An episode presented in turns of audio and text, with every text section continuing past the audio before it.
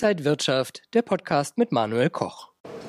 Liebe Zuschauer, herzlich willkommen hier von der Wall Street. Hinter uns die New York Stock Exchange, das Finanzherz der USA. Ja, und das Herz hat so leichte Rhythmusstörungen. Darüber wollen wir reden mit Sandra Navidi, Finanzexpertin, schon sehr lange hier in den USA, Geschäftsführerin von Beyond Global. Frau Navidi, schön Sie erstmal hier zu sehen. Ja, vielen Dank, lieber Herr Koch. Schön, Sie hier in New York zu sehen. Haben uns drei Jahre nicht gesehen. Endlich geht es hier auch äh, an der Wall Street weiter. Ähm, lassen Sie uns mal auf die Wirtschaft schauen. Das R-Wort, Rezession, geistert auch hier umher. Wie schlimm oder wie gut steht es denn um die US-Wirtschaft? Ja, im Moment steht sie noch relativ solide da, wobei wir eine Konjunkturabschwächung sehen. Also die Daten sind relativ eindeutig. Ob es tatsächlich in eine Rezession münden wird, das ist strittig. Die überwiegende Meinung ist tatsächlich, dass die Wahrscheinlichkeit deutlich zunimmt. Ähm, Janet Yellen, die Finanzministerin, bestreitet das zwar noch, aber sie war auch diejenige, die falsch mit der Dauerhaftigkeit der Inflation lag. Larry Summers, der die Rezession relativ deutlich und früh vorhergesagt hat, sieht sie tatsächlich kommen. Auch mein ehemaliger ehemaliger Chef. Ich würde sagen, ja, wir sehen eine Verlangsamung. Die offizielle Definition ist ja zwei aufeinanderfolgende Quartale rückläufigen Wachstums. Ähm, das werden wir wahrscheinlich sehen, eine deutliche Wachstumsverlangsamung. Aber die Frage ist, wie lange wird die andauern und wie schlimm wird die? Und da sollte man vielleicht nochmal hervorheben, dass die Wirtschaft an sich relativ solide ist, also der Unterbau, das Fundament, dass selbst wenn es zu einer Verlangsamung kommt, die Chance doch recht gut ist, dass die Wirtschaft sich auch dann wieder erholen kann. Auch hier eins der großen Themen Inflation, äh, hier noch stärker sogar als in Deutschland. Die galoppiert förmlich. Äh, Sie haben Janet Yellen gesagt, auch äh, Jerome Powell, der US-Notenbankchef, die hätten das nicht so für möglich gehalten nach den Aussagen. Wie ist die Situation hier einzuschätzen? Muss die US-Notenbank einfach immer stärker eingreifen, immer höher die Zinsen stärker erhöhen, um dagegen zu steuern? Ja, Paul hat gesagt, nichts ist vom Tisch. Wir müssen alles Mögliche tun, um die Inflation zu bekämpfen.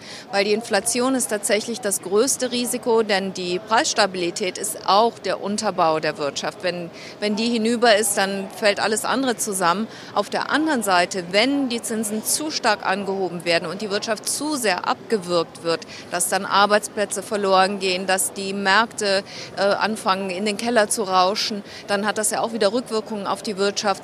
Wenn es so weit käme, das wäre natürlich dann auch auch kontraproduktiv. Insofern muss dann die Federal Reserve jetzt diese wahnsinnig schwere Gratwanderung zwischen dem Zurückschalten, also Zinssenkungen und einer Vermeidung der Inflation versuchen zu schaffen. Ist das nicht dann auch ein Kreislauf, dass die Aktienmärkte dann eher ja, negativ reagieren würden? Denn die mögen ja hohe Zinsen eher nicht. Ja, das stimmt. Natürlich kann man argumentieren, dass die Börsen sowieso sehr überbewertet waren in vielerlei Hinsicht. Und natürlich die, die Federal Reserve Zentralbanken sind nicht zuständig für den Aktienmarkt und Anleger zu retten. Auf der anderen Seite, wie ich eben schon fast äh, angemerkt habe, wenn die Börsen zu sehr fallen, äh, in den Keller rauschen und das auch einen psychologischen Effekt hat und einen Rückkopplungseffekt auf die Wirtschaftstätigkeit, dann ist das natürlich dann auch wieder ein Grund, Vorsicht walten zu lassen. Also im Moment ist Ungewissheit an allen Ecken und Enden. Die Abwärtsrisiken überwiegen. Die Fed wird vorsichtig sein, aber trotzdem auf die nächsten Monate gesehen sehr proaktiv weiter agieren. Wenn wir auf die letzten Wochen und Monaten schauen, dann haben die US-Börsen kräftig verloren, die Tech-Aktien noch viel stärker. Was glauben Sie denn, wie es weitergehen könnte für Dow und Nasdaq? Ja, so im Hinblick auf die Tech-Aktien, die leiden natürlich die Gewinnaktien, wo der Gewinn in der Zukunft liegt. Also sie haben großes Potenzial, aber die sind spekulativer, weil der Gewinn eher in der Zukunft liegt.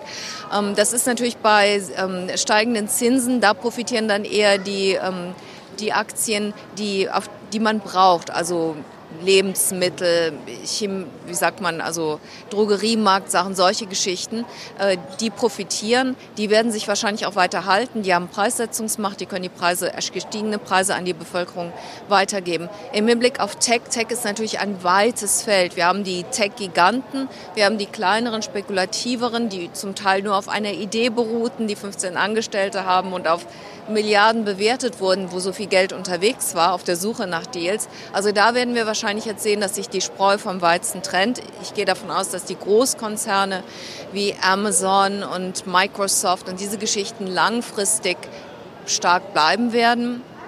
Ähm, aber dass es bei den kleineren, dass es da einen Aussiebungsprozess geben wird. In Deutschland sind wir ja auch schon seit einigen Jahren so einen grünen Trend. Nachhaltige Investments, ESG ist in aller Munde. Gibt es diesen Trend auch stark hier in den USA? Ja, ich würde sagen, der ist hier geprägt worden. Da sind die Amis sehr früh draufgesprungen auf diesen Zug. Vor allen Dingen auch, weil das ein wirksames Marketingmittel ist. Es gibt hier fast kaum noch Fonds, die sich das nicht auf die Fahne schreiben. Unter anderem auch deswegen, weil man dafür höhere Gebühren nehmen kann. Weil ansonsten geht ja alles in Indexfonds. Ähm, also auf der anderen Seite muss man natürlich sagen, wenn man ordentliche Recherche macht, dann sind diese Fonds auch aufwendiger und teurer. Ähm, aber es ist keine keine Wissenschaft. Es gab jetzt auch den Skandal in Deutschland äh, bei einem deutschen Finanzinstitut, die, ich glaube, es war die DWS. Und in Amerika wird es auch zum Teil kritisch beleuchtet. Larry Fink hat sich dazu geäußert, es gibt wenige objektive Parameter, wo man diese Performance eigentlich nach messen kann. Es gibt Ratingagenturen, es gibt alle möglichen Transparenzmechanismen, aber es gibt, es ist nicht so ganz objektiv. Und Larry Fink von BlackRock hat gerade auch nochmal gesagt, dass sie sich bemühen werden, da eben auch objektivere Kriterien, messbare Kriterien zu errichten, damit das Ganze nicht eben nur Greenwashing ist. Auch ein großer Trend hier sind die Kryptowährungen. Es war jetzt auch gerade hier eine NFT-Konferenz in der Stadt. Äh, da sollen ja mehr äh, Regularien kommen. Regulierung wird äh, sicher ein wichtiges Thema. Wie stehen Sie zu Kryptos? Der Bitcoin hat ja schon sehr stark verloren, sehr risikoreich. Ist das auch was, was hier an der Wall Street noch interessant ist oder ist man da schon wieder so ein bisschen abgekommen? Ja, Krypto ist so ein bisschen eine Totalkatastrophe hier gerade, weil so viele Leute da reingegangen sind, weil sie auch noch Schulden aufgenommen haben, um da rein zu investieren, weil sie sich das zum Teil gar nicht leisten konnten. Das war ein riesiger Hype, auch während Corona. Ich darf sagen, ich habe immer gewarnt davor. Also außer zu Spekulationszwecken ist es sehr gefährlich und im Grunde wird den Kryptowährungen jetzt das zum Verhängnis, womit sie vorher geworben haben. Da steht halt kein Staat dahinter, keine Aufsicht, keine Regulation, keine Einlagensicherung, keine Abwicklungsbehörde wie bei einer Bank. Wenn eine Bank pleite geht, dann kommt ja am, am Wochenende, dass die Aufsichtsbehörden heimlich da schon mal rein und regeln alles so, dass es keinen Bankrun gibt. Und bei Kryptowährungen sehen wir jetzt auch, dass manche Emittenten sagen, wir ähm, wir freezen das, also wir setzen die Assets fest, keiner kann mehr äh, liquidieren. Das sind alles so Dinge, es ist sehr, sehr gefährlich und inwiefern das einen Einfluss auf die Finanzstabilität haben kann, wahrscheinlich nicht. Aber es ist nicht so ganz auszuschließen, es ist ein sehr intransparenter Markt. Jetzt nochmal so unterm Strich die US-Wirtschaft. Sind Sie eher positiv so für den Rest des Jahres aufgelegt oder sehen Sie eher die dunklen Wolken am Himmel? Sagen wir mal so, es ist bewölkt. Ich bin ähm, gefasst. Ich denke, es wird schon natürlich auch schwierig werden. Ich sehe jetzt noch kein total Katastrophenszenario. Wir kommen ja von einer sehr hohen Basis. Also Corona war totaler Weltuntergang, alles bricht zusammen. Dann ist die Wirtschaft zurückgeschnellt.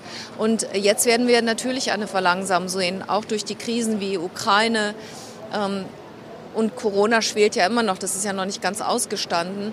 Aber ich denke, wir werden damit umgehen können und uns äh, bleibt äh, wieder viel Gesprächsstoff. Dankeschön an Sandra Navidi von Beyond Global und danke Ihnen, liebe Zuschauer, fürs Interesse heute hier von der New York Stock Exchange an der Wall Street. Bleiben Sie gesund und munter, alles Gute.